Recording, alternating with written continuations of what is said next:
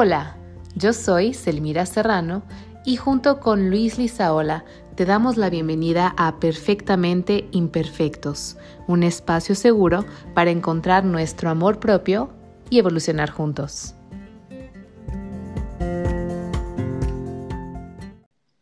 Hola, hola. Bienvenidos a nuestro treceavo, así se dice, treceavo episodio.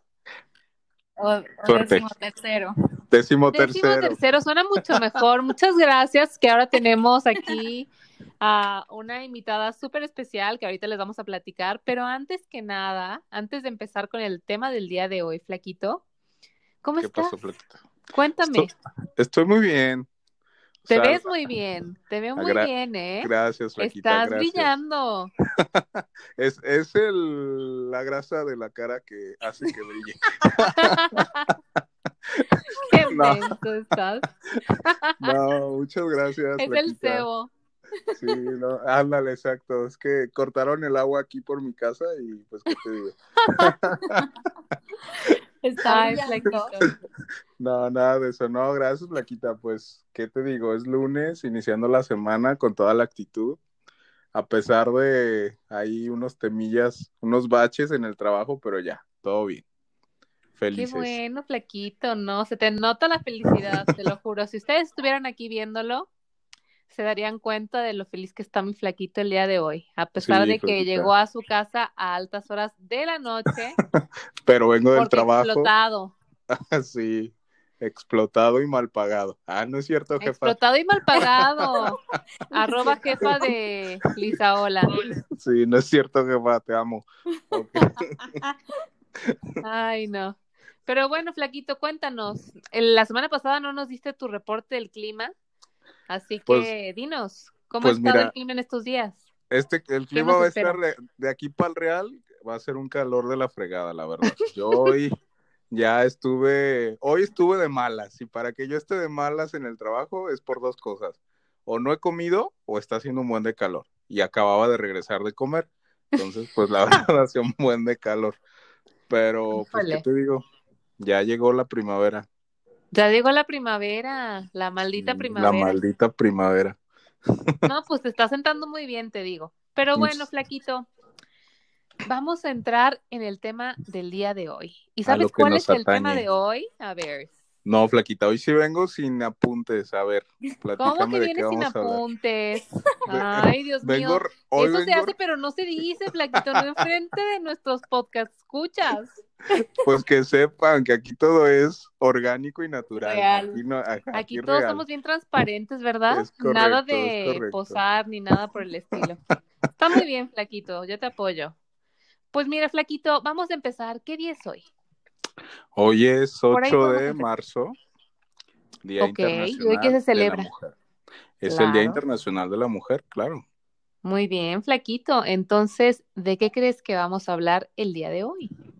De las mujeres. De las mujercitas. Vamos a hablar de las mujeres. Y para hablar de este tema tan importante, tenemos el día de hoy a una invitada que ha sido aclamada por todos ustedes a partir del podcast que hicimos hace algunas semanas, meses, ya no recuerdo, en donde discutimos el arte de comunicarnos. Ella, si no lo recuerdan, si no han escuchado ese episodio, es una maestra en lingüística aplicada, investigadora, editora y traductora, activista por la igualdad y capacitadora en temas de género, especialista en el tema del lenguaje incluyente, maestra de español extranjeros y de segundas lenguas a hablantes de español, etcétera, etcétera. No terminaría de contarles todo lo que es ella, pero creo que ya lo más importante que deja muy en claro su experiencia y el por qué es la invitada del día de hoy, ya lo dijimos, así que está aquí con nosotros, aplausos por favor, Karen Serrano, mi hermanita. Redondo, muy bien, muy bien. Bienvenida. Hola, Gracias. canchitas, bienvenida de vuelta a Perfectamente Imperfectos. Hola, ¿Cómo estás? hola. Muy bien, muchas gracias por invitarme otra vez. Ya ansiaba estar de regreso.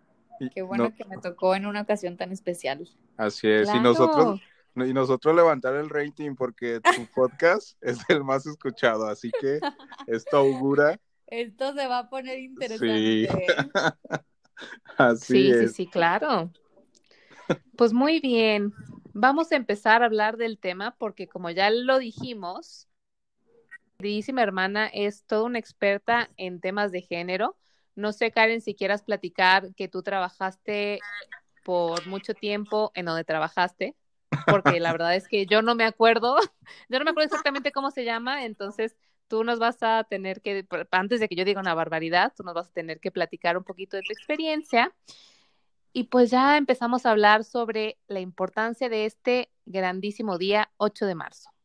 Ok, pues yo les voy a contar, eh, yo trabajé por varios años en el Instituto Jalisciense de las Mujeres. A lo mejor algunos de ustedes lo ubican y otras personas no lo ubicarán tanto. Pero pues es una institución que tuvo mucha historia, que tuvo, pues digamos que tuvo un impacto muy importante en la sociedad porque sí fue ubicado como un lugar al, que recurrían las mujeres cuando vivían situaciones de violencia y también para pues para recibir apoyos de algún tipo para hacer sus negocios, para recibir capacitaciones, temas varios, prácticamente todo lo relacionado con derechos humanos de las mujeres. Después de eso, cuando fue el cambio de administración, que se hizo cambio de institución también, entró al Faro, decidió que ya no quería que existiera un instituto jalisciense de las mujeres, hizo una secretaría eh, pues hubo muchos cambios ahí en, en el Inter, pero al final pues se, se, se creó la Secretaría de Igualdad Sustantiva entre mujeres y hombres. Su finalidad, digamos que era la misma, nada más con un presupuesto mayor, se, se quitaron algunas cosas, se añadieron otras, etcétera. Estuve ahí trabajando también casi dos años. En ambas instituciones estuve en el área de comunicación social, que digamos que es la que se encarga prácticamente de ver todo lo que se hace del interior al exterior del, de la institución. Por ser instituciones de gobierno, pues obviamente se necesita que haya cierto tipo de comunicación oficial hacia la gente, eh, también cuidar mucho las, las formas en las que se está comunicando porque tenemos que, o sea, no, no se puede perder de vista que la mayoría de, de las personas a las que vamos dirigidas tiene eh, el nivel educativo no es tan alto. Entonces necesitamos cuidar mucho cómo, cómo nos comunicamos con, con la mayor parte de la gente que nos está escuchando o leyendo también. Okay. Y pues también todo el tema de medios de comunicación, ruedas de prensa, etcétera, planeación de campañas. Entonces estaba yo en esa, en esa área. Todo tiene que ver con el tema de, de igualdad de género, evidentemente. Todo relacionado con ese Bien. tema. Sí. Claro, pues les trajimos aquí un experto. Ustedes no crean que andamos con cosas a medias. Nosotros traemos a la crema innata de todo el país y el día de hoy pues vamos a hablar de el Día de la Mujer, porque es importante, a partir de qué surgió, por qué ahorita se considera que es algo pues a lo mejor que suena mucho más, qué crees que lo ha generado, etcétera. Pues miren, o sea, yo, de- bueno, de entrada, como igual que le hicimos la vez pasada, a mí me gusta desde el principio como que hacerles saber que, que me pueden interrumpir en cualquier momento porque así es como se logran conversaciones reales y que valgan la pena, ¿no? Claro. Claro. Eh, y además porque es un tema, o sea, no solo es muy importante, sino que es un tema muy controversial porque ha generado, o sea, si, si no fuera un movimiento tan importante y con tanta fuerza, definitivamente no estaría generando tanta conversación en torno a él. Entonces es muy buena señal. O sea, si la gente quiere hablar del tema es porque de verdad algo se está haciendo bien.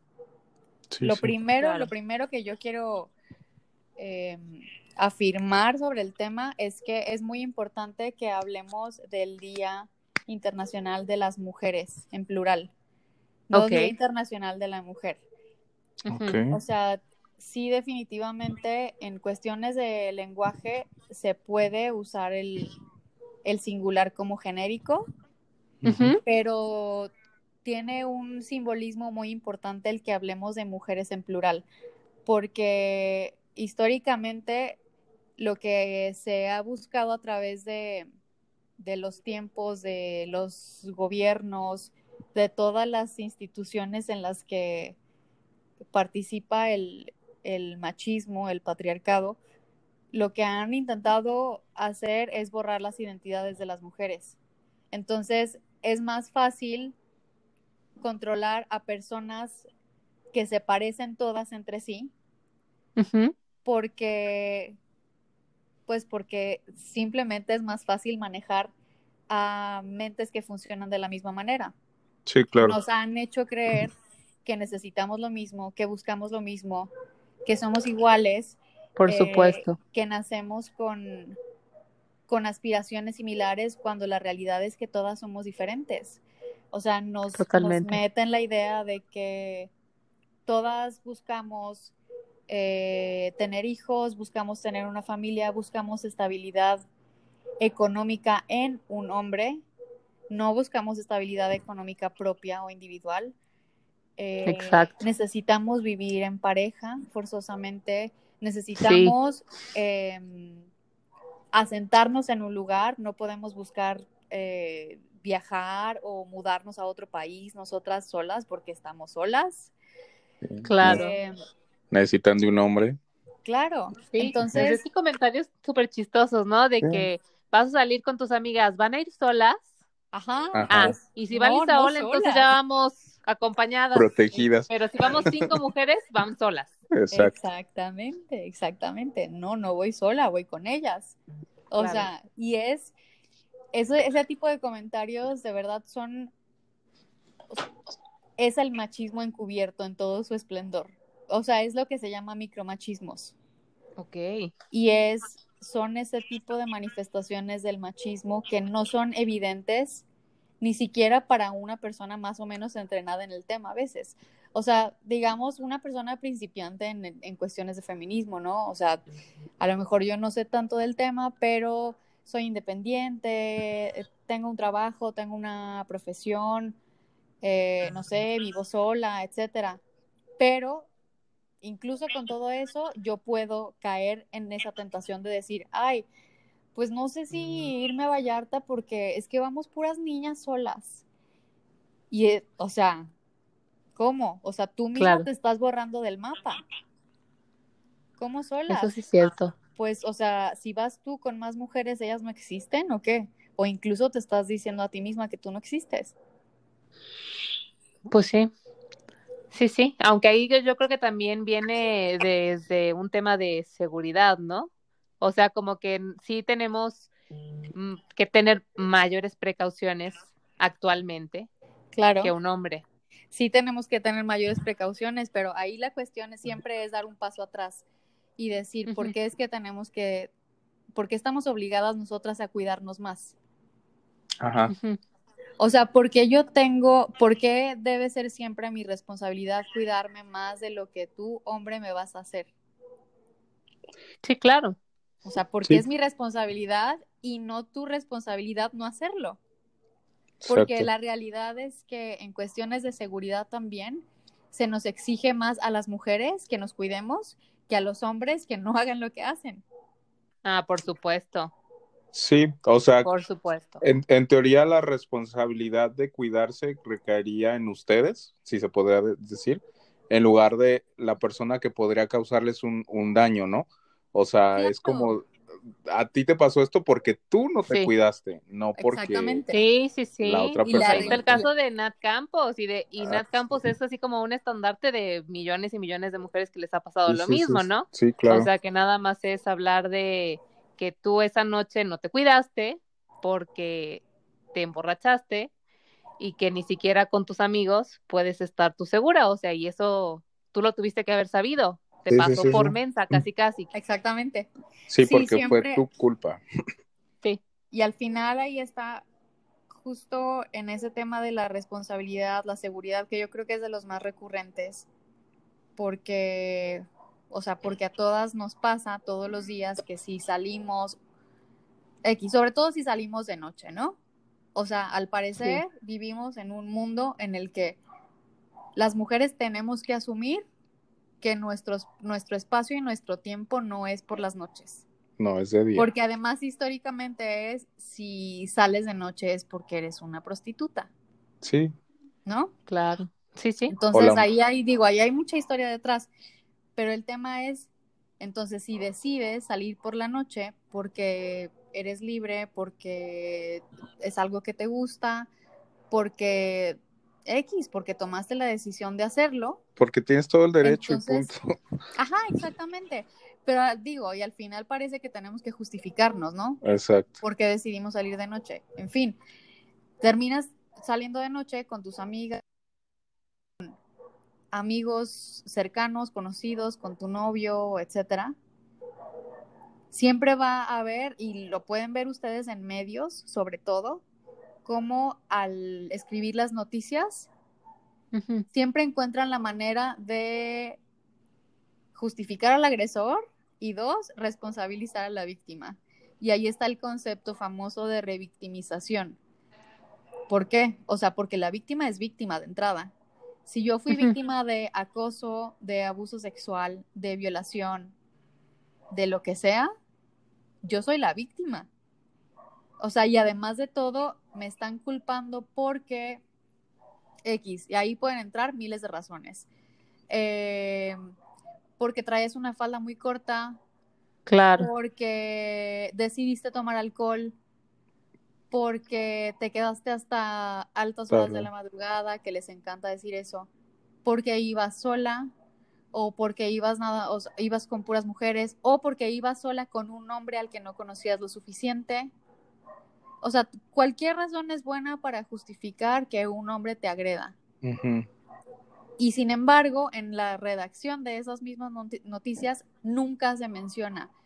eh, el hombre no, el hombre en cuestión no conocía a la mujer y aún así se aprovechó de su confianza, etc. Jamás, Claro. nunca se va a ver eso. Entonces, Bueno, algún día se verá, se va a Ah. ver, como de que no. ¿Cómo de que no? Esperemos. ¿Cuál esperemos ni que nada, Que- no, Flaquito? y a ver, A ver, Se a ver. acabó el Yo- me callas. Yo, estoy a favor, yo estoy a favor, por favor. O sea, también Claro. abajo el patriarcado, pero, pero sí, o sea, Sí, además está, digo, hay, hay muchos temas que obviamente podríamos y deberíamos tocar a lo mejor con mucho más tiempo, pero ahorita que, que tú dices, que mencionas que tú estás a favor de que caiga el patriarcado, la realidad es que a nadie le beneficia el machismo y la estructura patriarcal en la que vivimos, a mm. nadie, tampoco No, a no, los no. hombres. No voy a, o sea, no, no puedo dejar de lado, obviamente, que los hombres nacen y crecen nada más porque son hombres con muchísimos privilegios, muchísimos, sí, incontables, que ni siquiera siendo hombre, o sea, pues es que naces y creces con eso, ¿cómo te vas a dar cuenta? además No, es, Claro. además a es menos que te como, cuestiones. no, y aparte es como esta burbuja, ¿no? Yo así lo veo, es como vivir en una burbuja en la que, o sea, ni siquiera tú te das cuenta de los privilegios que gozas y que no tienen a lo mejor tus hermanas o tus amigas o las personas que te rodean, porque como Sí. siempre los has tenido, jamás los das, po- o sea, los das por hecho y, y crees que Claro, es algo que viene por añadidura desde que naces, ¿no?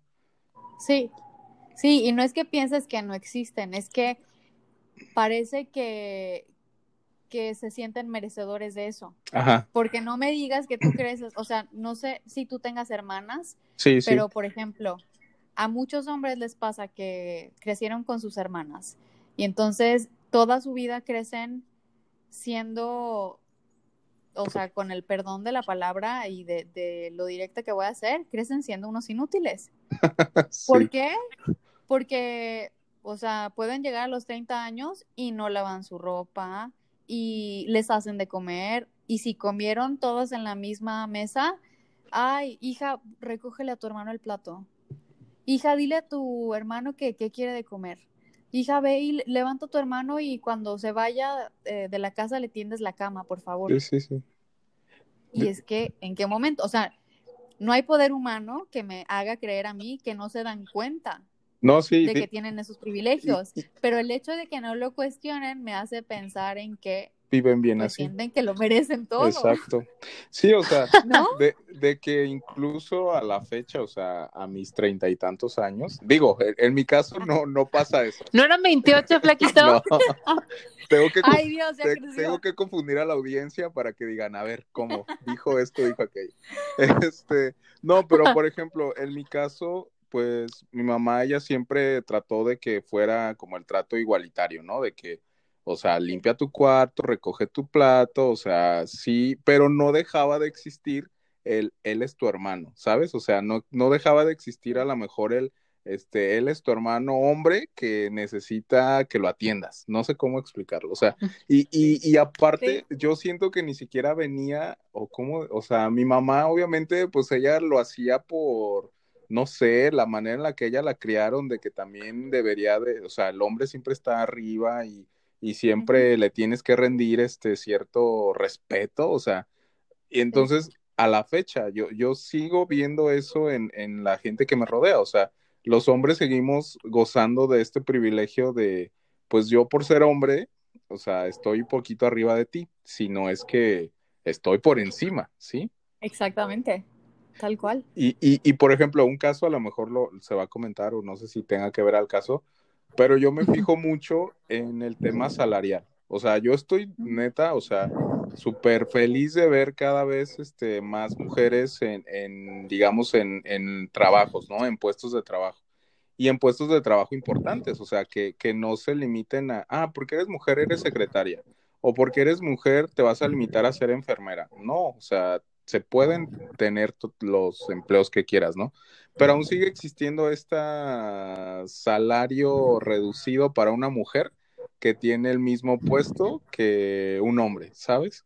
Y, yo lo he visto, y entonces, o sea, y se me hace ilógico que digo, ¿cómo es posible que en el siglo XXI, sea, sigan existiendo este tipo de, pues no sé cómo llamarles, o sea, no, no o sea, tú lo has visto en tu trabajo. Es Sí, abuso. sí, súper sí. Y tú no has dicho nada al respecto, o sea, no te has quejado de que, oye, ¿por qué? No, no me puedo quejar porque desafortunadamente los sueldos no están en mi, digamos, en mi control, pero sí Ajá. he levantado la mano y sí lo he comentado de, oye, ¿por qué fulanita que tiene el mismo puesto que fulanito gana 10% menos, ¿no?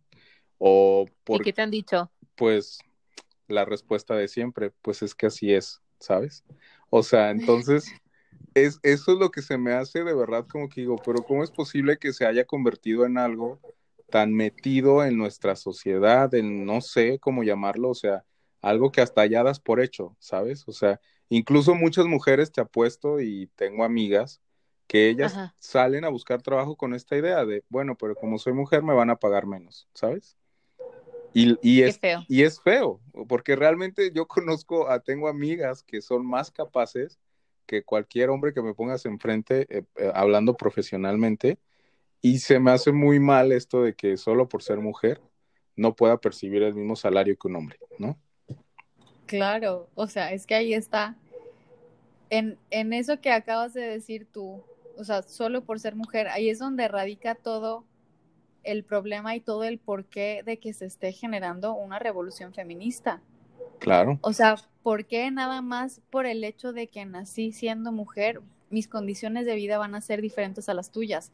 Y no solo eso, o sea, ¿por qué se tiene que asumir que es la realidad en la que vivimos y ya? sí, Y te aguantaste. y es O lo sea, que... y, y claro, para nosotras a lo mejor puede ser hasta cierto punto, teniendo ciertos privilegios, a lo mejor no es algo que nos haya tocado vivir, o a lo mejor sí en algún momento, pero, o sea, ¿qué pasa con las mujeres que no tienen ni siquiera la posibilidad de, de darse el lujo de buscar opciones. O sea, ¿qué pasa cuando de verdad dices, el primer trabajo que me encuentre, en ese me quedo? Porque de eso depende que coma hoy, de eso depende que mis hijos sí vayan a la escuela, que tengan uniforme, que le les pueda comprar los útiles, etcétera. O sea, cosas básicas de, necesidades de todos los días. Y a lo mejor nosotros en algún punto podemos decir, oye, no, pues me enteré que aquí le pagan menos a las mujeres, pues ¿dónde claro. Adiós. Adiós. O sea, no importa si me toma otro, otro mes encontrar un trabajo, pero yo no voy a ceder ante eso. O sea, el problema y también la razón de ser de la lucha feminista, pues es no nada más estar buscando un beneficio para ti misma. Es que lo que sea que hagas va a tener una repercusión, esperemos que real, en toda la gente que ni siquiera está informada del tema, que ni siquiera sabe qué es lo que está pasando y que ni siquiera tiene esa posibilidad de decidir sobre su vida. Exacto. Sí, o sea, al final de cuentas, como tú dices, no sé realmente el dato bruto ni, ni quiero decir un número al aire, pero ¿cuántas madres sostienen familias? O sea, ¿cuántas madres son eh, cabezas de, de, familia? O sea, y sin embargo, desafortunadamente caen en esos supuestos en los que pues no les queda de otra más que aceptar trabajos que posiblemente ni siquiera tengan que ver con sus profesiones. Para quien tuvo la super suerte de poder haber estudiado una carrera, porque eso también se me hace de lo más tonto que un hombre, digamos, tenga más posibilidades de estudiar una carrera solo porque es hombre y que una mujer pues se tenga que conformar con el, pues tú te vas a conseguir a un marido que te va a mantener, no te preocupes. O sea, esos también comentarios, la verdad no, no sé, me estoy comenzando a molestar. Muy bien.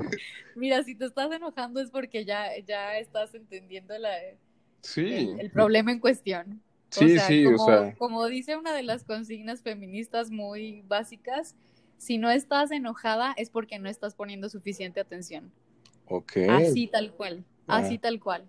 O sea, y también en el tema, ahorita que estaban hablando justo del tema de igualdad salarial y como de las mujeres en el ámbito profesional, etcétera, por supuesto que es algo reciente esta posibilidad que tenemos de estar incluidas casi en cualquier ámbito laboral. Sí es algo reciente y también es algo que, o sea, es, es, es toda una gran contradicción. ¿Por qué? Es una paradoja. O sea, tenemos la posibilidad de estar en ámbitos profesionales en los que antes no podíamos y entonces también lo tenemos que agradecer, ¿no? tenemos que agradecerlo porque, ay, gracias porque me dieron un lugar aquí. Gracias, pero hombres. Ese no es todo el problema, o sea, ese no es todo el problema, es gracias porque me dejaron tener un trabajo, aunque me paguen menos, aunque me exploten, porque a lo mejor yo voy a trabajar más que tú, porque a ti te, o sea, tú vas a decir, bueno, mi jornada laboral es de tal a tal hora, pero yo soy mujer, entonces yo tengo miedo de que me corran. Entonces, Voy a trabajar si mi jefe me dice, si mi jefe me dice, oye, quédate un ratito más porque necesitamos ver no sé qué cosa para la reunión de mañana, me la voy a pensar para decirle que no. Entonces, hay más posibilidades de que me exploten a mí, de que evidentemente no me paguen horas extras, me van a estar pagando menos y además de todo, la, o sea, la belleza de todo esto es, yo voy a llegar a mi casa después de la jornada laboral extenuante y ¿qué creen? Que voy a llegar a trabajar también. Claro. ¿Por qué? Porque donde sea que viva, si hay un hombre o si hay eh, personas que dependen, que sus cuidados dependen de mí, sea hijos e hijas o sea personas mayores, o alguna persona enferma o lo que sea, ¿qué creen? Los cuidados recaen siempre en las mujeres. O sea, los hombres pueden normalmente asistir a su jornada laboral, llegar a casa y descansar. Claro. Las mujeres normalmente van a su jornada laboral, trabajan tiempo de más, llegan a su casa y tienen que lavar platos, hacer cena, lavar ropa, barrer y trapear, tienen que ayudar a los hijos a hacer la tarea, si viven con su mamá o su papá, a lo mejor también tienen que atenderlos porque a lo mejor están enfermos. Entonces es un cuento de nunca acabar y, nos venden aparte esa historia de que, ah, pero es que eres una super mujer. Ay, Eres sé. una super mujer y entonces tú puedes con todo. Y, y es que te admiro porque eres una mujer chingona, porque no te cansas nunca, porque lo, o sea, puedes Sí, con sí. todo, porque tú crías a tus hijos tú sola. Y es que no debe ser así. Y aparte de todo, si vives con un hombre y entonces el, el hombre que, el hombre con el que vives sea tu esposo, tu X Sí, pareja, Pareja. pareja sentimental, la persona con la que vives, tu novio, decide un día que, ah, bueno, pues ya terminé de cenar, voy a lavar los platos yo, ah, hay que festejarle, porque lavó los platos un día. Y Sí, es que claro. no es así, o No. sea, no es el hombre me está ayudando a hacer algo. No, a ver, estamos compartiendo un espacio, vivimos en el mismo lugar. O sea, yo ensucio cosas, tú también. Eh, yo desordeno sí. cosas, tú también. Tenemos que llegar a acuerdos. Sí, O claro. sea, yo hago ciertas cosas ciertos días, tú haces ciertas cosas ciertos días, o incluso, ay, bueno, a mí no me gusta barrer, barre tú, yo lavo los platos, yo X, pero se llega a acuerdos. Y el problema es que ni siquiera tenemos a veces la capacidad de llegar a cuestionar la posibilidad de que algo suceda de manera diferente. Todo, se da por hecho de que todo, la- toda la responsabilidad recae en las mujeres, casi absolutamente de todo. Sí, Claro. pues e- es... No, y es que aparte, mira, Flequito, ahorita que estaba diciendo eso, Karen, estaba pensando en una amiga nuestra que está por casarse. Y tú y yo sabemos que esa amiga nuestra que está por casarse tiene al futuro esposo más chambeador en casa Sí, y sí, todo, sí. o sea, es súper ayudador. La verdad que Pero incluso teniendo un hombre que es así de consciente, que él, la verdad, es el que cocina y él es el que hace Muy rico, por prácticamente el que, el que es el amo de casa. Él prácticamente es el amo de casa, aunque los dos trabajan. Eh, cosa que es, es, de cuenta lo mismo que estamos diciendo para las mujeres, ¿no? Pero al revés. Está bien. Eh, así es la dinámica que ellos tienen. Pero incluso ella, cuando ya se vio cercana a la fecha del matrimonio, empezó a cuestionarse de que, oye, entonces, ¿qué tendría que estar haciendo diferente? O sea, ¿cuál es mi rol ahora? ¿Qué tengo que cambiar en mi rutina? Y tú dices, ah, caray, ah, caray, ah, caray. O sea, no es él el Mm. que te lo está diciendo. Él sigue siendo la misma persona con la que tienes viviendo ya a lo mejor un año.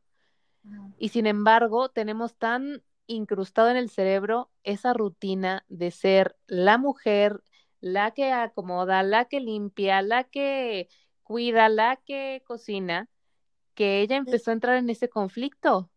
Y tú dices, oye, Sí. pero no es algo nuevo, ya tienes un año viviendo con él, ¿por qué en el momento en el que vas a firmar un papel y que te ponen el título de esposa, ya las cosas tendrían que cambiar? Qué curioso. Pues ahí está el problema justo de, de la idea que nos han vendido de, de cómo tenemos que ser como esposas. A la fuerza. O sea, es, y por eso también eh, todo este tema de, de que le convenga al patriarcado, más allá de que yo esté a favor o en contra del matrimonio, pues que se case quien quiera, ¿no? O sea, si de verdad Claro. es una decisión y es algo personal y es algo que decides Sí, que, sí. te- que conviene a tus intereses, está muy bien. El problema es que también ha sido una institución que se utiliza para controlar a las mujeres. O sea, Sí. ¿por qué? Porque en el momento en el que tú te conviertes en esposa, parece de verdad que te tienes que convertir en otra persona. Y seguramente ustedes lo han visto en gente a la que conocen. O Sí. sea, tú, o sea, e incluso los hombres, o sea, en su club de Toby, cada quien, tú nos lo podrás contar también, Isaola. Yo lo sé, o sea, yo lo sé por fuentes cerca- cercanas y también por grupos de hombres que he visto en WhatsApp y yo sé cómo hablan. Y la Claro. realidad es que muchos hombres toda su vida dicen, ay, no importa, yo ahorita no me quiero casar, yo puedo salir ahorita con 15 X. morras, ujú. las que quiera. Eh, ay, salgo con ella y luego, y luego alguno de tus amigos te dice, oye, pero es bien zorra, yo sé que sale con tal y tal y tal y tal. Y normalmente el hombre lo que responde es, pues si ahorita no me quiero casar. O sea, salgo con ella y no pasa nada, ya después me busco una más decente. De hecho, alguien con quien me pueda casar. De hecho, ¿sabes cuál es uno de los comentarios más comunes? El la mujer para una noche y la mujer para una vida. O sea, Ahí está, para que vean, para que vean que no me lo estoy inventando. Sí, no, es, es, verdad, o sea, existe esta, híjole, pues, ay, pues tal cual como tú dices, pues no es alguien con quien me veo casándome, pues, o sea, no pasa nada, ¿sabes? Entonces X. Sí, cuando, cuando, me quiera casar, pues ya busco a alguien que sea de su casa, que, que sepa aprender. Ay, no, o sea, no, no. no. no y, y, y es, es la verdad, sinceramente. Ahora sí que los estoy balconeando a todos. Qué pero... bueno, que caigan todos, malditos. pero, no, pero, sí pero más bien, o sea, dense cuenta, amigos, dense cuenta de las estupideces que están diciendo. Y o es sea, que- o sea- porque si yo me pusiera así de exigente, o No, sea, pues o si todas las mujeres nos pusiéramos así de exigentes, no, pues nunca escogeríamos De a ninguno de esos puercos. De todos no se O hace sea, uno. De todos no se hace uno, con todo respeto. O sea, ¿qué onda con ese tipo No, de comentarios? Y, y aparte, ¿sabes qué? O sea, toda esta imposición, yo siento que viene desde niñas, porque piensen en los juguetes de una niña. ¿Cuáles son los juguetes de una niña? Un bebé, los trastecitos, eh, No la sabe. El carrito del súper. Eh, El sí, otro o día- sea, Llegó la criatura de mi jefe allá a la oficina y de pronto las lleva, ¿no? Y tiene puras niñas. Ajá. Y pues son tiernitas, van a una escuela de puras niñas, tan chiquillas. El caso es que llega una con su muñequita y yo de qué, qué onda, cómo estás, qué andas haciendo. No, pues aquí practicando a ser mamá. Y yo, ¿Qué? Ay, Dios ya mío, sabes, así como que me dio, me dio sí, algo, sí, sí, porque dije, es que me vi en ella, o sea, más que criticarla, dije, sí, sí. yo también lo dije, yo también lo hice y yo también lo pensé y qué fuerte es ahora verlo en alguien más, ¿no? Porque entonces ya te sales de ti mismo y te das cuenta de la programación tan cañona que nos han metido. Sí, Sí. O, se- o sea, y, y de verdad es algo que, y yo sé que más de alguien que nos vaya a estar escuchando, pues posiblemente no congenia con lo que estamos hablando, pero es algo súper de verdad tan básico el hecho de que el regalo de una niña sea un, una muñeca que tú puedes decir, pero es una muñeca X, sí, pero le estás dando a entender que desde niña tiene que aprender a cuidar a un niño, que tiene que este, hacerse cargo de, de, un, de un bebé, o sea, entonces la verdad es desde pequeños, realmente. Sí, exacto. Es que lo que lo que tienes que preguntarte no es, o sea, no es por qué estás regalando eso, es para qué, o sea, cuál es el mensaje que estás dando, Sí, sí, claro. cuál es la razón de ser.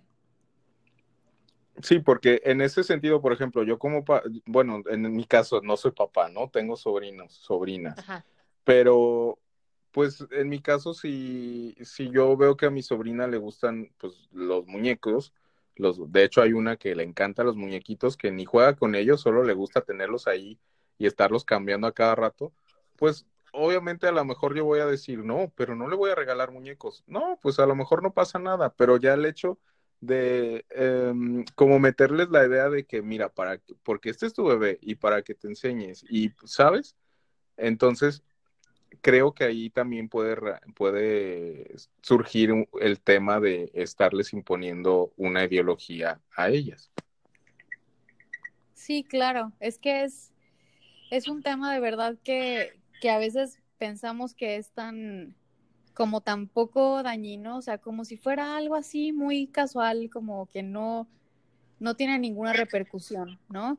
Y la realidad es que el simple hecho de que no, no tengamos la posibilidad como niñas de jugar, por ejemplo, con herramientas o con, eh, con instrumentos este, de un De un doctor niño. Ah, o de Un X, ingeniero. una pista para carreras o algo de construcción, etcétera, es que ahí te están diciendo todo, o sea, ¿dónde están tus límites? sí. Te están dictando desde los X, cuatro años de vida, tres años de vida, qué es lo que puedes y no puedes hacer, a qué aspiras en tu vida, o sea, qué es lo que puedes esperar de tu futuro. Sí, o sea, ¿cuáles son tus opciones y, y cuáles son las aspiraciones que deberías tener nada más, ¿no? Sí, es algo muy peligroso porque la realidad es que sí estás desde ahí construyendo todo lo que puede o no hacer alguien en su futuro. O sea, y yo creo que para muchas personas, personas sobre todo que tienen hijos o hijas, a lo mejor no pueden verlo o, o, a lo mejor se niegan a verlo en... Nos quisieron callar, amigos. Nos quisieron silenciar y de un de repente se perdió la conexión porque claro, o sea, que están sintiendo pasos en la azotea. Pero no nos van a callar ni un día más. Así que bueno, continuamos con el tema, por favor. Estábamos hablando sobre cómo ya desde pequeños con los juguetes nos van programando, eh, de qué cosas podemos hacer, qué cosas no podemos hacer. Y bueno, sigamos. Pues sí, o sea, lo que, lo que les contaba yo hace rato es que el simple hecho de que no, como niñas o niños, no tengamos acceso a cosas diferentes a lo que ya conocemos, es que definitivamente te están diciendo, te están diciendo tal cual qué es lo que vas a hacer en tu futuro. No nada más a las niñas, o sea, a las niñas nos dicen, tu futuro está limitado a que al tema de ser ama de casa, casarte y de cuidados, tener hijos o cuidar a quien sea que esté a tu cargo, ¿no? O sea, llámese el esposo o a lo mejor mamás o papás. sí. Eh, y ahora, o sea, el peligro también está en, en ver que justo ese, ese tema de programación que hay desde la infancia va también hacia el otro lado. O sea, a los niños se les tiene prohibido acercarse a cualquier tema que tenga que ver con maternidad. Claro. ¿Y por qué? Porque entonces pasa también que luego los, los papás no pueden ser papás. O sea, los papás no saben cómo ser papás y además cuando piensan que lo saben es porque se hacen responsables económicamente. Claro. O simple y sencillamente porque viven en la misma casa. Que eso puede significar que están trabajando todo el tiempo, que viajan todo el tiempo, que a lo mejor van al trabajo y luego se van de fiesta y lo que sea. Y con el simple hecho de que regresen al mismo punto en el que viven sus hijos, ellos piensan que ya son papás. Buenos padres. Y no es así. Y ahora está también el tema de que eh, piensan que un día que la mamá tiene que salir o que decide que quiere salir con sus amigas, con sus hermanas, eh, que se quieren tomar la tarde libre para hacer algo para ellas, que normalmente no pueden hacerlo durante la semana. Entonces es, me estás dejando a los niños para cuidarlos, te los voy a cuidar. Te voy a hacer el favor. ¿Cómo? ¿Cómo? O sea, ¿me estás haciendo el favor de cuidar a tus hijos? ¿En qué momento no me di cuenta y yo los tuve sola? ¿No? Claro. Sí, sí. Aparte, qué fuerte, no había, o sea, ubicaba el tema de la asignación de roles por los juguetes, pero no había pensado en esto de que a un niño le prohíbes jugar a lo mejor con un muñeco y lo estás haciendo pues un hombre adulto que no sabe cuidar a un niño. O sea, no sabe ni abrazarlo. no sabe cuidar nada. Bueno, no sabe cuidarse a sí mismo. Exacto. Sí. Wow, qué fuerte. Totalmente, ¿eh? O sea, no saben la cantidad de hombres así como de tu pelo flaquito que me ha tocado escuchar que es que no he comido porque mi mamá no me ha hecho de comer. Y tú dices, ¿qué? Yo también conozco ¿En qué mundo? ¿En qué mundo? Sí, o sea, prefieres morirte de hambre a mover un dedo porque te sientes como que vas a entrar a la cocina y te va a dar algo, te vas a chamuscar, o sea, yo qué sé. No sé, es algo muy extraño, ¿no? Es, sí, sí, completamente. Digo, eh, en mi caso, pues yo me vi, salí de mi casa pues muy chico y pues quiera o no, tenía que, si no cocinaba, no comía, entonces pues tuve que aprender, pero sí, o sea, conozco a varias personas que de mi edad, o sea, que realmente son amigos y, ah, oye, es que mi mamá no me ha lavado la ropa, y yo, ¿qué? O sea, ¿cómo? Por eso no me trae. que ponerme hoy. Ajá, es como de, ¿qué? O sea, ¿te estás escuchando? Pero, pero sí, o sea, y desafortunadamente yo creo que también no es un tema de ellos, o sea, sí es un tema porque obviamente saben que ellos pueden lavar la ropa, o sea, qué tan complicado puede ser ponerle el agua y jabón a una lavadora. Pero, o sea, también hay muchas mamás que son de, no, ¿cómo mi hijo va a lavar la ropa? O sea, yo aquí estoy para Sí. lavarle la ropa a mi hijo, ¿sabes? Entonces, Sí. creo Ay, que ya Pero sé. Es o sea, y educación. ahí es donde entra, o sea, ahí es donde nos entra a todas y todos en algún momento la tentación de volver a culpar a las mujeres. ¿Por Sí, qué? sí, Porque ahí si te fijas, una vez más es, la pero es que la, y, y es un, un, este, un discurso súper, eh, pues, ¿cómo te digo? O sea, es un discurso que en, en todo momento alguien usa. Sí, sí, Es Sí. que la culpa es de las mamás porque ellas hacen que los hijos sean machos y sean dependientes. Ahora, pongámonos a pensar un poco. A esas mamás educadoras de sus hijos, ¿quién las enseñó? Otras mamás, o sea, educadas. también las mamás que les inculcaron lo mismo, que al final, o sea, lo que quiero, lo que quiero que entendamos en algún punto es que la decisión de cómo las mujeres educan a sus hijos no está en ellas. ¿En qué momento hemos tenido como mujeres la posibilidad de dictar las normas sobre todo lo que se hace en la sociedad? No, Y lo más básico que se puede hacer al iniciar la vida de una persona es eh, la educación en la maternidad. O sea, el primer contacto que se tiene de educación, el contacto más básico y por lo tanto el primer contacto en el que se tiene que manifestar eh, la estructura patriarcal es en la maternidad. Entonces, si eso no está controlado por todas las estructuras mayormente de hombres, pues no estaría controlado todo lo demás. Sí, claro. Me refiero a que la educación, la forma de educar a los hijos e hijas, que se le ha dado la responsabilidad a las mamás exclusivamente, pues no ha sido una decisión de las mujeres. Las mujeres no han decidido, ay, pues yo quiero que mis hijos sean de tal o tal manera, yo quiero que aprendan a ser independientes. O sea, todas las mamás en algún punto pueden tomar decisiones individuales, eso sí, pero la realidad Sí. es que la estructura con la que crecemos no da para eso. O sea, las formas ya están predichas. Ya sabemos cómo tenemos que ser como mamás, ya sabemos, y que si nos salimos un poquito de la norma, también nos van a criticar por eso, porque ahí están las mamás que trabajan y que no pasan suficiente tiempo con sus hijos, Claro. con sus Sí. hijas. ¿Cómo les va? ¿No? Claro. Terrible, terrible, ¿eh? O sea, y yo creo Ay, que, sí. por ejemplo, yo puedo hablar de mí, que yo sí he caído en esa tentación de criticar a mamás trabajadoras y no estoy orgullosa de eso, pero pues lo he hecho, entonces me, me imagino que la mayoría de las personas lo hemos hecho porque decimos con gran facilidad, no, pues es que ve, ni siquiera atiende a su hijo o a su hija, Sí. eh, nunca está en su casa, no le importa, quién sabe cómo va a crecer esa criatura, etcétera, etcétera, ¿no? no le hace de comer. No le hace de comer, entonces no le importa su nutrición, su hija, hijo, qué es lo que va a crecer creyendo, o sea, que su mamá no lo quiere, etcétera. O sea, Sí, como sí. que uno se hace mil y una ideas. Sí. Y es, es muy rápido, muy pronto para juzgar a las personas, en especial a las mujeres que trabajan.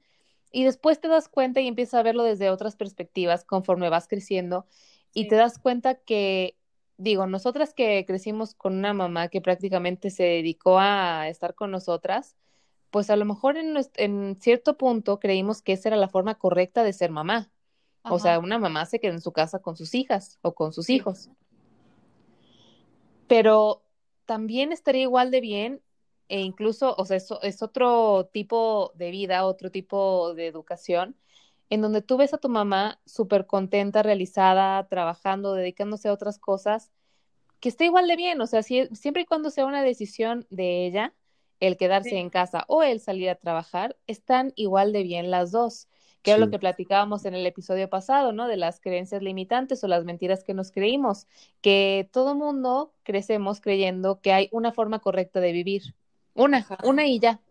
Sí. Y no, o sea, existen N número de formas correctas de vivir y dedicamos nuestra vida entera a querer evangelizar a las personas, Sí. diciéndoles, no, pues es que esta es la forma en la que tienes que hacer las cosas.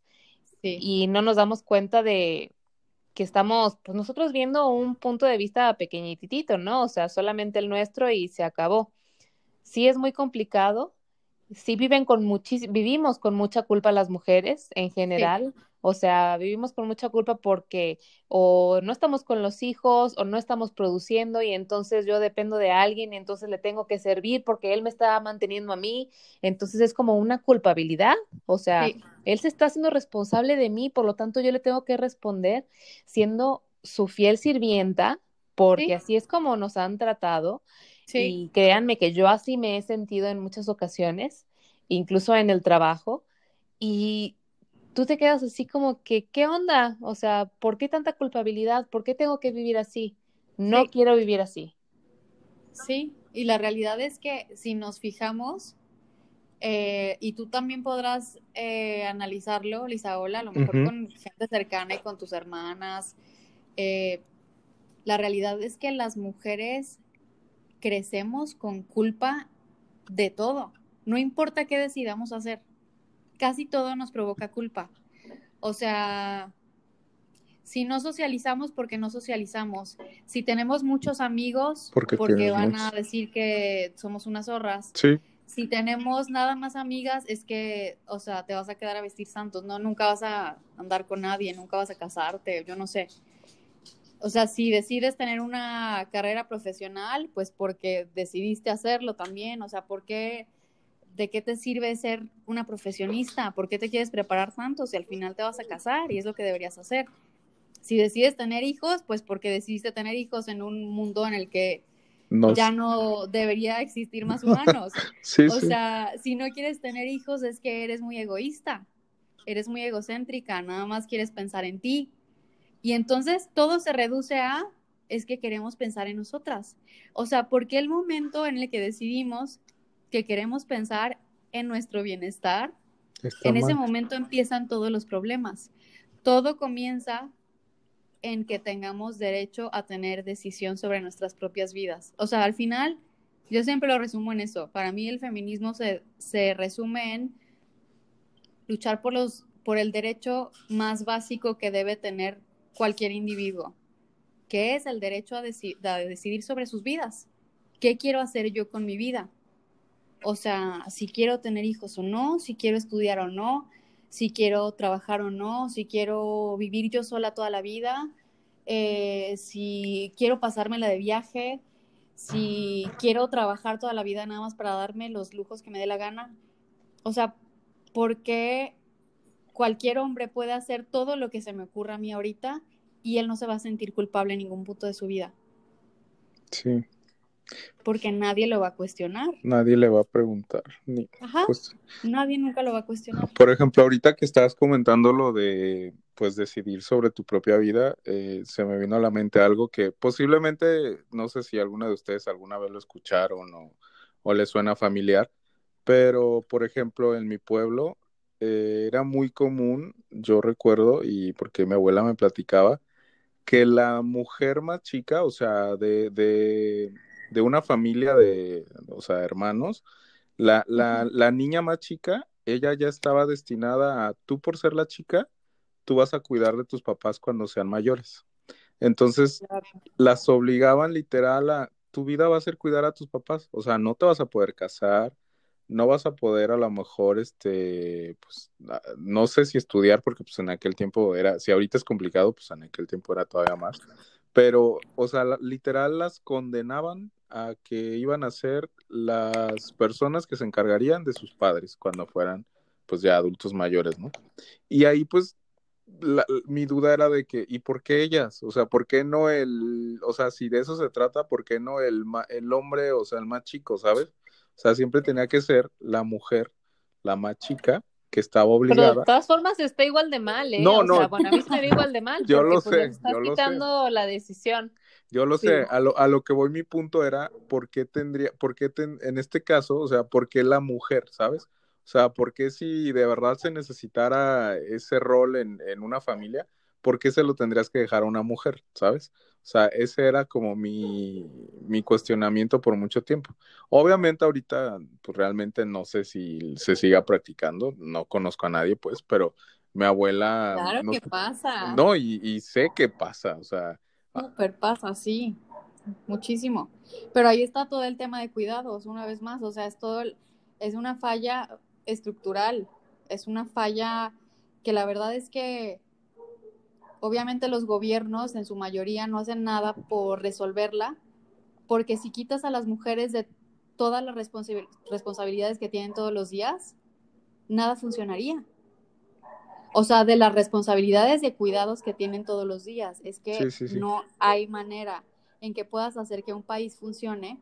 O sea, a veces los hombres no entienden lo básico que es que el hecho de que una mujer se quede en la casa haciendo que todo funcione es la única razón por la que él puede libremente irse a trabajar. Porque si él se pusiera a ver la cantidad de horas de trabajo que hay detrás de y lo que tendría que pagar, es que no le sale. O sea, es que no hay sueldo que pague todo lo que hacen las mujeres todos los días en tema de cuidados. No, hay sueldo. No, Por eso no ha habido manera de solucionar el problema. Sí, claro. Y por eso la solución que le, que le han dado los gobiernos al, a la necesidad también de las mujeres de realizarse profesionalmente es, ah, bueno, chido, te dejo que trabajes. O sea, estudia una carrera, te doy chance de que trabajes, pero ¿qué crees? Tu puesto como cuidadora o como trabajadora en el hogar no te lo van a quitar. O sea, ¿quieres tener los dos trabajos? Te los doy. No, y, y aparte qué fuerte cuando sí existe a lo mejor en una pareja el pues el consenso de decir el hombre, ¿sabes qué? Posiblemente tú, este, su esposa tiene un trabajo mejor que el de él y a lo mejor él dice, pues, ¿sabes qué? Yo me quedo en casa, tú ve y trabaja, ¿no? Y, y también ahí viene hasta el mismo estigma de entre tanto hombres y mujeres de él, o sea, ¿por qué él se está quedando en casa y ella está saliendo a trabajar, ¿sabes? O sea, cuando posiblemente entre ellos ya existió pues algún acuerdo previo en el que dijeron, pues sabes que tú trabajas, yo me quedo en casa, ¿no?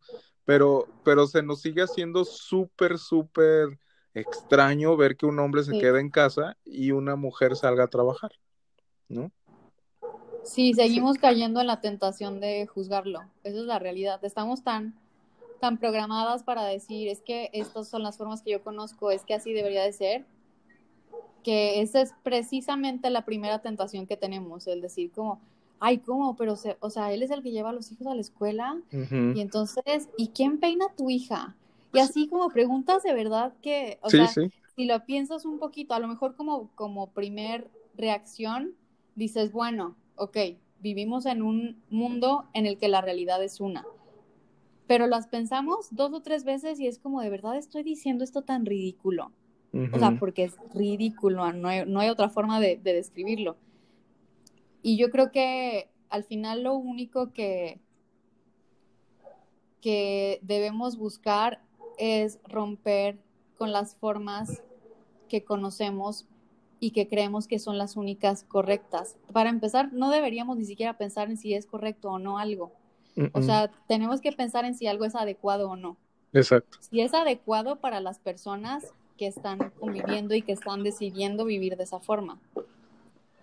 Porque todo, o sea, todo surge de esa problemática de que tiene que, las mujeres tienen que comportarse de cierta manera porque es la forma correcta de ser para para servirle a los hombres, ¿no? Entonces, si dejamos de lado eso, al final es qué es adecuado para mí, qué es adecuado para la persona con la que vivo y cómo vamos a llegar a acuerdos. Y mientras esos acuerdos funcionen para nosotras o nosotros, la neta es que a nadie tendría que importarle qué decidimos hacer. Totalmente cierto, ¿eh? Totalmente cierto. Ahora sí que cada quien somos libres de tomar ese tipo de decisiones o eso es por lo que estamos trabajando para ser libres de tomar todo ese tipo de decisiones y dejar ser a los demás también. O sea, no se trata nada más de lo nuestro, sino también de dejar de voltear a ver a los demás para juzgar, criticar y decir cómo están haciendo mal las cosas. O sea, en verdad, soy fiel creyente y yo me lo digo y me muerdo la lengua porque sé que muchas veces he caído y, volveré a caer, ¿no? O sea, tampoco es que vaya a ser perfecta en algún momento, pero cuando tú te encuentres a ti mismo criticando a alguien, eso es lo mismo que tú te dirías a ti mismo. O sea, cuando tú dices, mira nomás qué mujer tan Sí, sí, de la sí. vida alegre, es que tú te lo piensas para ti misma también. Y tú dices, ay, mira qué hombre tan baquetón. Es que tú también te estás poniendo esa creen- creencia limitante de que todos los hombres son los que van a trabajar, ¿no? Y no te acostumbras a la idea de que puede estar en el hogar. O sea, todo ese tipo de comentarios salen sobrando, pero por eso digo, escúchense mucho, porque con ese diálogo se van a dar cuenta y nos damos cuenta de las cosas que tenemos que ir revalorando en nuestra vida, concientizando y en algún momento pues transformando, obviamente. Paso uno, concientizar, paso dos, ya hacer algo, tomar acción, cambiar las cosas, Sí. en fin. Pero bueno, ya hemos platicado harto, harto sobre el tema de la mujer, de la importancia del Día Internacional de las Mujeres, nos corregimos de las mujeres. Yes. Y ahora vamos a hablar de qué cosas podemos hacer en el día a día para ir concientizándonos, para ir haciendo esta transformación en la que todos los días vayamos dando un pasito más hacia la igualdad. Me parece perfecto. Pues yo creo que, o sea, definitivamente el primer paso y a lo mejor el más fácil y uno de los más controversiales a la vez es hacer cambios en el lenguaje todos los días. O sea, en la forma y también en el fondo, o sea, en cómo hablamos y qué es lo que decimos. Eso es lo más básico, lo más fácil de hacer y a la vez, contradictoriamente, es de las cosas que más nos cuestan, porque yo creo que en más de una ocasión habrán ustedes escuchado o leído toda la controversia que hay en torno al lenguaje incluyente. Sí, claro. Le- por lenguaje incluyente me, me refiero a las formas en las que intentamos hacer visibles a las mujeres a través del lenguaje. En gramática, pues ustedes todas aprendimos que, que el masculino se utiliza en español como genérico y que entonces si hablamos de todos, ese todos puede incluir a mujeres, y a hombres. Claro.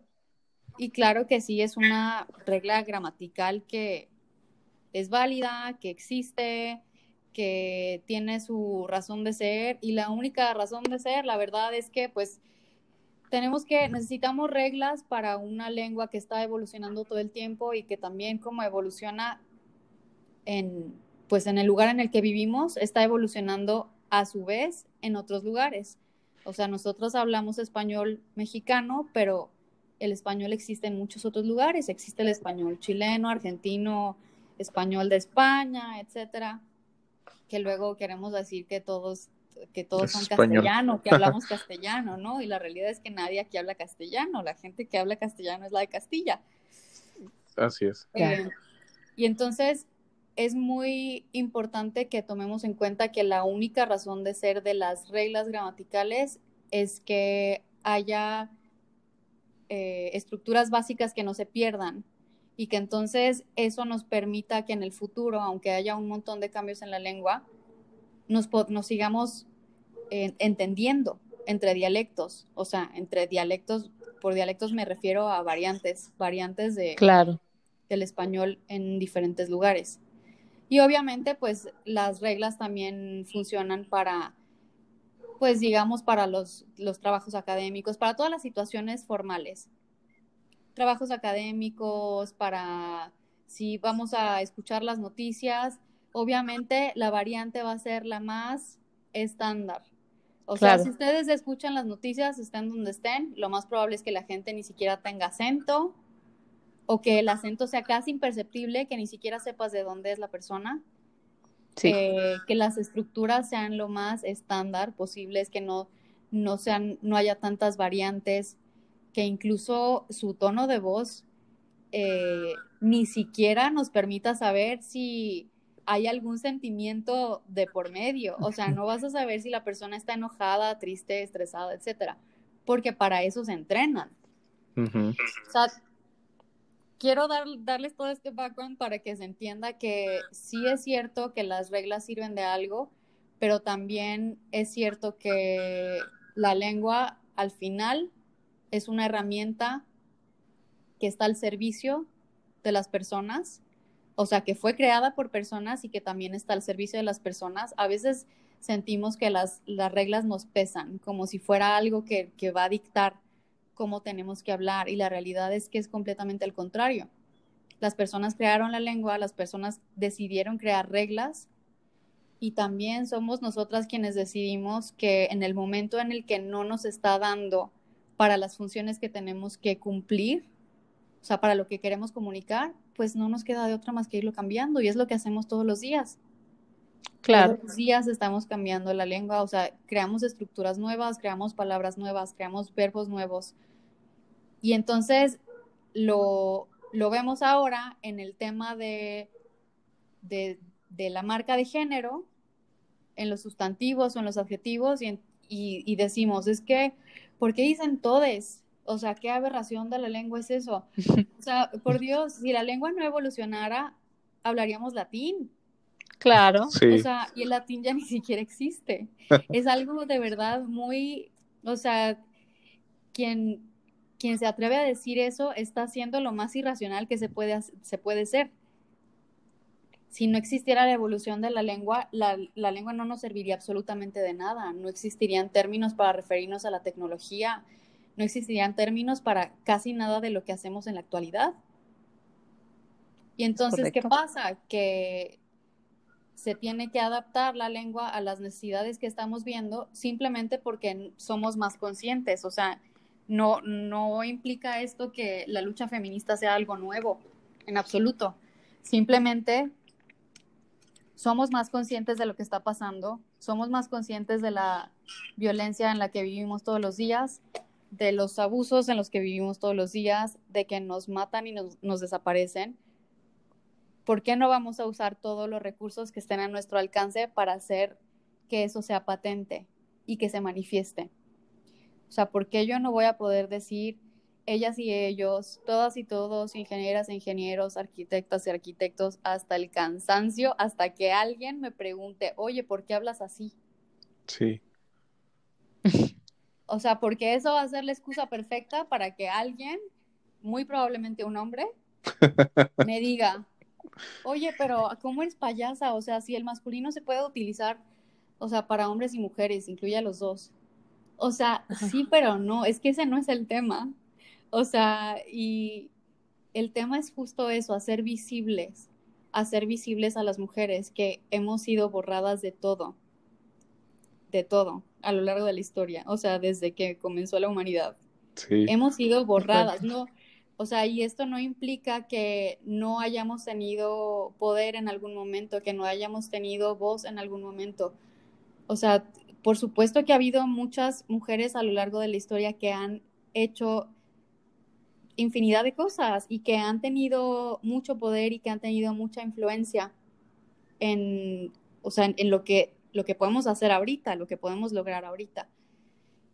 Y sin embargo no sabemos los nombres de todas ellas por una razón muy simple, que la historia ha sido escrita también por hombres. Uh -huh.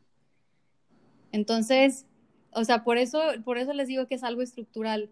Para donde sea que volteen, hay algo en lo que está involucrado el machismo, donde sea. Claro. Se, col se, coló. Pero de nosotros depende que no se quede ahí. O sea, ¿cómo lo podría, cómo lo podría llamar? Desafortunadamente creo que muchas personas ven este tema del feminismo, o sea, incluyendo pues personas que tú puedes llegar a pensar, oye, pero pues es alguien preparado, estudiado, que debería de entender este tema y debería de ser más pro de los derechos igualitarios, pero sigue habiendo muchas personas que ven este movimiento feminista como, pues, o sea, distorsionado, o sea, no lo ven como, al menos posiblemente yo no tenga este, la idea correcta, Karen, corrígeme, pero yo siento que el tema del feminismo es más esto, o sea, la lucha por la igualdad, ¿no? O sea, el de que puedan decir las mujeres, aquí estamos y de aquí nadie nos quita, o sea, Y desafortunadamente siento que muchas personas ven el movimiento feminista como algo que no tiene nada que ver y a veces de ahí lo toman para poder atacarlo y menospreciarlo o tratar de minimizar el trabajo que se está logrando, porque siento que viene desde ese desconocimiento, que ni siquiera saben cuál es el fin del feminismo, ¿no? Sí, sí, hay un, además hay un miedo muy grande al concepto. O sea, muchas veces, por ejemplo, hablamos de igualdad de género para evitar el, el concepto de feminismo. Feminismo. ¿Por qué? Porque sobre todo los hombres, los hombres en general, pero también muchas mujeres que no están informadas del tema y por desconocimiento le tienen miedo al concepto de feminismo. ¿Por qué? Porque se ha, eh, por el afán de desprestigiarlo, se ha equiparado al machismo. O sea, mucha gente piensa que el feminismo es como esta idea radical de que las mujeres somos superiores a los hombres y mm. no hay nada más alejado de la realidad que eso. Sí. O sea, hay un, hay un concepto que es el de embrismo, que ese sí es precisamente el equivalente. o sea, por supuesto que hay mujeres que, que dicen los hombres son un asco, son seres inferiores, etcétera. Hay de todo en la vida. sí, claro. O sea, pero el feminismo, hay un, una definición que es un poco sarcástica, pues, pero que a mí me gusta mucho usar porque precisamente porque da en justo en el punto de la ignorancia, que es el feminismo es la idea radical de que las mujeres podemos tener los mismos derechos que los hombres. Ok. O sea, dime tú qué, qué, tan radical es eso cuando lo pones así, ¿no? Sí, sí, sí. No es nada radical, pero la realidad es que vivimos todavía en un mundo y en, o sea, en una situación en la que el futuro no pinta para que pronto podamos ver ni siquiera realizados nuestros derechos más básicos. Ni siquiera. O sea, todavía tenemos que trabajar el doble o el triple para ver si en esta vida nos alcanza. Sí, claro. Y la realidad es que no nos va a tocar verlo, pues. No, desafortunadamente no. O, esperemos, o sea, no sabemos. ya los voy a volver a regañar a los dos. no sabemos. En esta generación no va a pasar. Bueno, es, es... Pero que sus creencias limitantes me están enfermando. Bueno, es que, es que si, o sea, realmente si te pones a pensar y si ves pues todo como una línea de tiempo, o sea, ¿hace cuánto las mujeres no podían ni siquiera decidir en un voto? Exacto, o sea, realmente en una línea de tiempo eso es ayer, ¿sabes? O claro, es que fueron los 50. Ajá. Tal cual en los 50. O sea, yo, a mí todavía, o sea, me cuesta trabajo creer que era así. Me cuesta trabajo y a la vez se me hace algo súper real y, y cuando lo pienso y veo de verdad todas las limitantes que tenemos en la actualidad, digo, es que tiene todo el sentido del mundo. En realidad, si lo vemos en una, pues sí, o sea, la evolución, partiendo desde ese momento súper histórico del derecho al voto, que es el derecho más básico de un individuo que vive en, una, sociedad. claro, en una sociedad es que si no tienes el derecho a votar, no existes. Es muy fácil, ese es el mensaje que te están mandando, no nos importa quién eres y quién seas, para mí el, hecho de que existas no me importa, o sea, porque no me importa tu opinión, no me importa tu voz, nada de lo que pase aquí, o sea, más allá de que te afecte, nada de lo que pase aquí tendría que ser algo trascendental en tu vida. Así, así de, de, de crudo. Sí, o sea, así de crudo y de trágico, lo, o sea, lo poco que representábamos para la sociedad en general. Entonces, el hecho de que ahorita también por la, la lucha y por las muertes de tantas, tengamos el derecho simplemente a hablar y expresarnos libremente entre muchas comillas, porque la realidad es que la libertad no la tenemos garantizada porque pues nos matan. O sea, así tal cual, pero podemos intentarlo, ¿no? Que eso ya es un, paso inmenso. Entonces, el hecho de que podamos hacer todo lo que hacemos ahorita, si lo vemos en cantidad de tiempo, pues ha sido mucho y a la vez no tanto. O sea, la lucha es algo que va, es como una bola de nieve, está agarrando una fuerza que nadie podía imaginarse y que va a ser, se va a convertir en algo exponencial. O sea, yo siempre pienso como en, en la gravedad, en el concepto de gravedad. Ajá. O sea, de cómo un objeto que cae, pues cae a 9.8 metros sobre segundo al cuadrado, ¿no? Por la ley de gravedad. Y sin embargo, Sí. o sea, cada segundo, cada centímetro que va recorriendo, la velocidad es mayor y mayor y mayor porque la gravedad va creciendo. O sea, no Mm. crece el número, pero es algo Pero sí la- exponencial. La fuerza con la que la, la Tierra atrae al objeto es mayor y mayor y mayor. Así lo pienso yo. O sea, como es algo que si, va, si generas conciencia en más y más y más personas a tu alrededor todo el tiempo y cada persona lo hace en sus círculos más cercanos, es un movimiento que no se va a detener. No se puede detener. O sea, yo lo veo, yo lo veo en América del Sur, yo veo como las argentinas y las chilenas, o sea, el poder que tienen esas mujeres es imparable. Yo veo Ciudad de México y, o sea, yo veo cómo vamos para allá, definitivamente. Ojalá. Excelente. No, pues qué, qué bonita forma de concluir este episodio que yo creo que ya le vamos a llamar el especial del Día Internacional de las Mujeres, porque sí, nos extendimos un poquito nada más, ya saben. Es que aquí hay muchísimo que comentar, muchísima tela de qué cortar. La verdad es que con un episodio no llegamos ni siquiera a un punto 0005% de todo lo que se tendría que hablar en un día tan importante como este. Pero bueno, como dijo Karen, lo intentamos. Intentamos comunicarles algo, concientizarlos un poquito y concientizarnos a nosotros mismos también de esos micromachismos que Karen ya nos comentó, que están ahí ocultos en absolutamente todo lo que nosotros vivimos, hacemos, decimos, cómo crecemos, etcétera.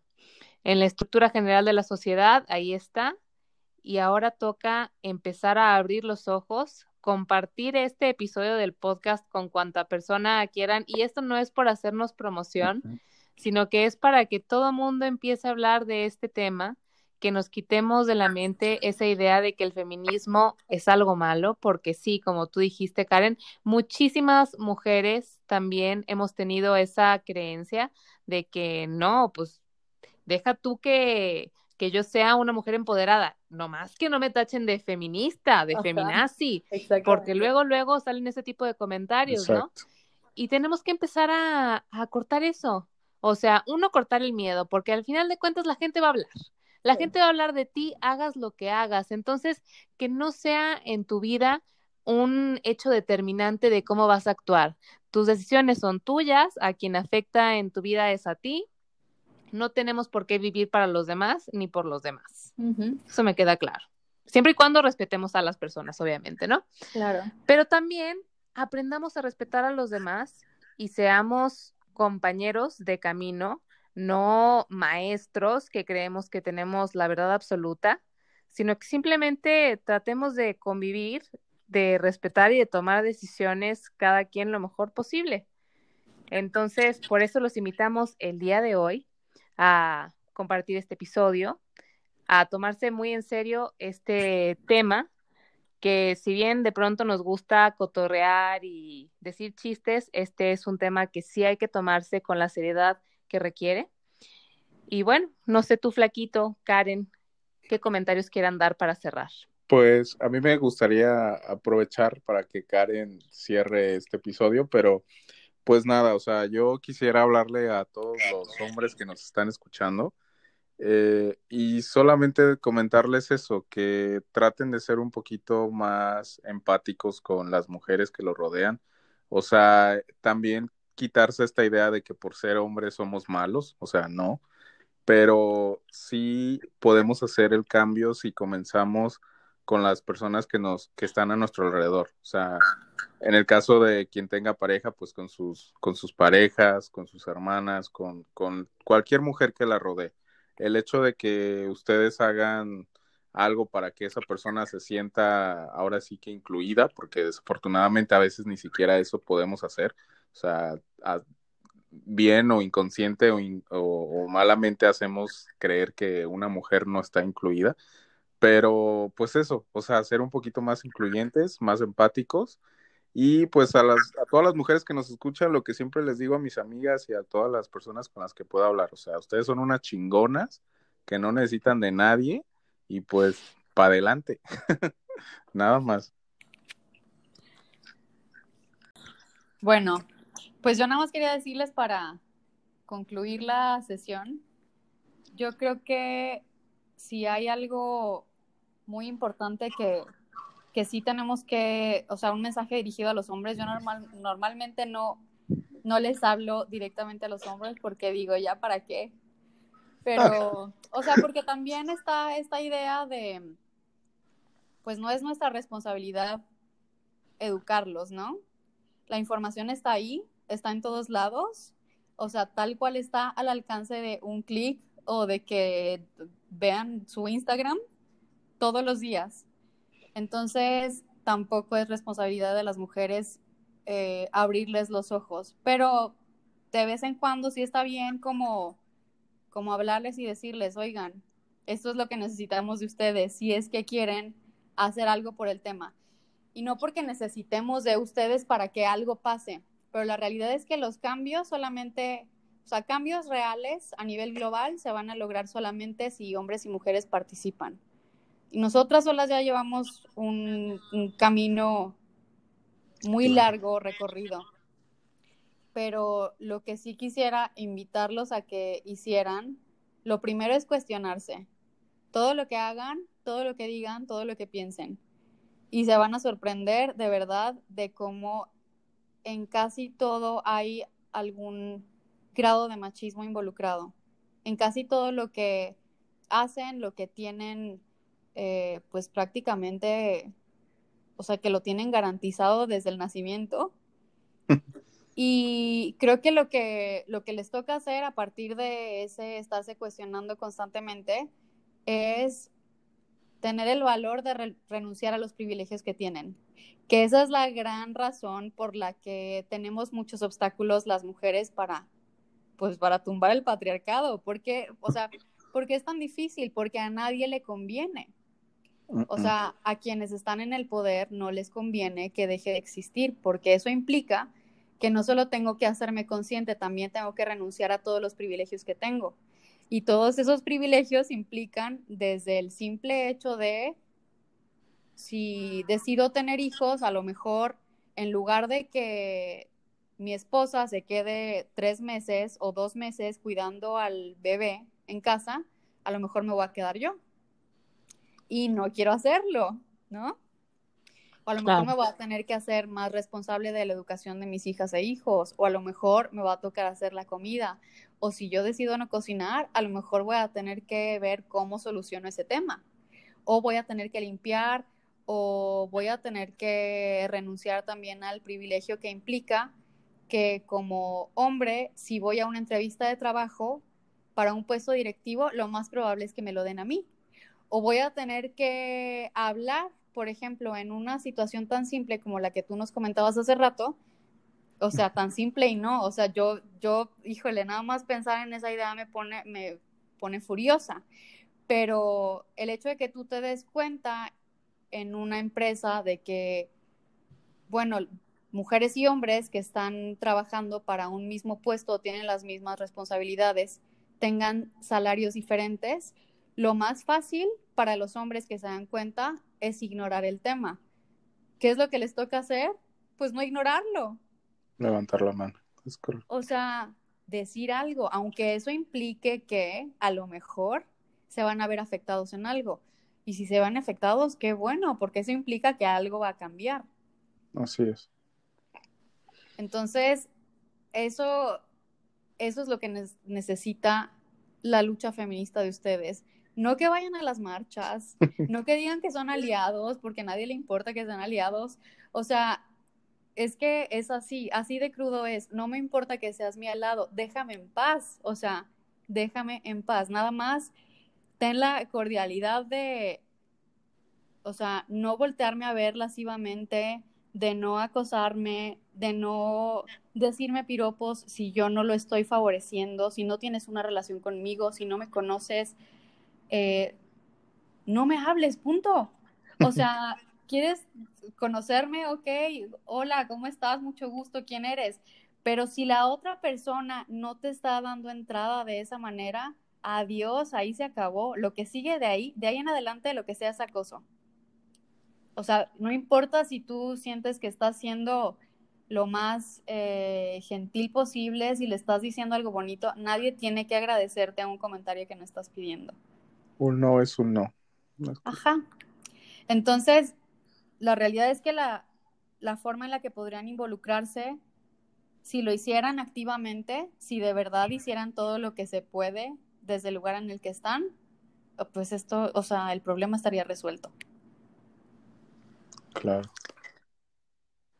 Pues muy bien, ahí les dejamos ese mensaje dirigido a todas y a todos, porque al final de cuentas, todas y todos estamos en este mundo, vinimos a convivir juntas y juntos. Yes. No es el mundo de nadie, no es propiedad de ninguna de, o sea, no es propiedad de ninguno de los dos géneros y por lo tanto tenemos que tratarlo como tal. Así que muchas gracias por habernos escuchado este, en este especial del Día Internacional de las Mujeres. Esperamos que les haya gustado, que hayan aprendido un poquito con nosotros y que compartan muchísimo este episodio en especial. Les agradecemos nuevamente, le agradecemos muchísimo a nuestra invitada súper especial del día de hoy, Sí. Karen Serrano, a quien pueden seguir en redes sociales en En, pues en mi Instagram, si quieren, arroba Karen Serrano G. En mi Twitter, ay, probablemente sea el mismo, no me acuerdo. Muy bien, pero dejamos la información aquí en, en toda la información o descripción de este episodio para que puedan seguirla si quieren hacerle preguntas o si quieren tener algún tipo de asesoría en el tema. Con gusto, estoy segura de que ella les va a ayudar. Así es. Yes, cuando quieran. Muchas gracias por la invitación.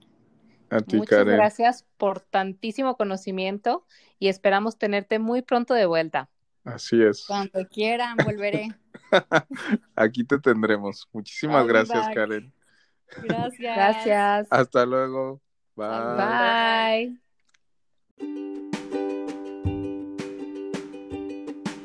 ¿Quieres hacer alguna pregunta a nuestra experta invitada del día de hoy?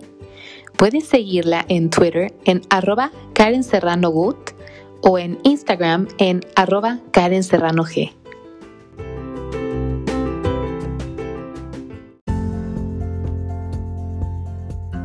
¿Tienes dudas, comentarios o sugerencias?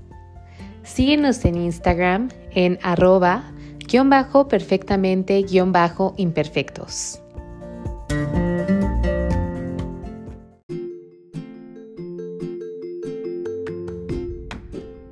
Gracias por compartir este episodio con nosotros y gracias por ser perfectamente imperfectos.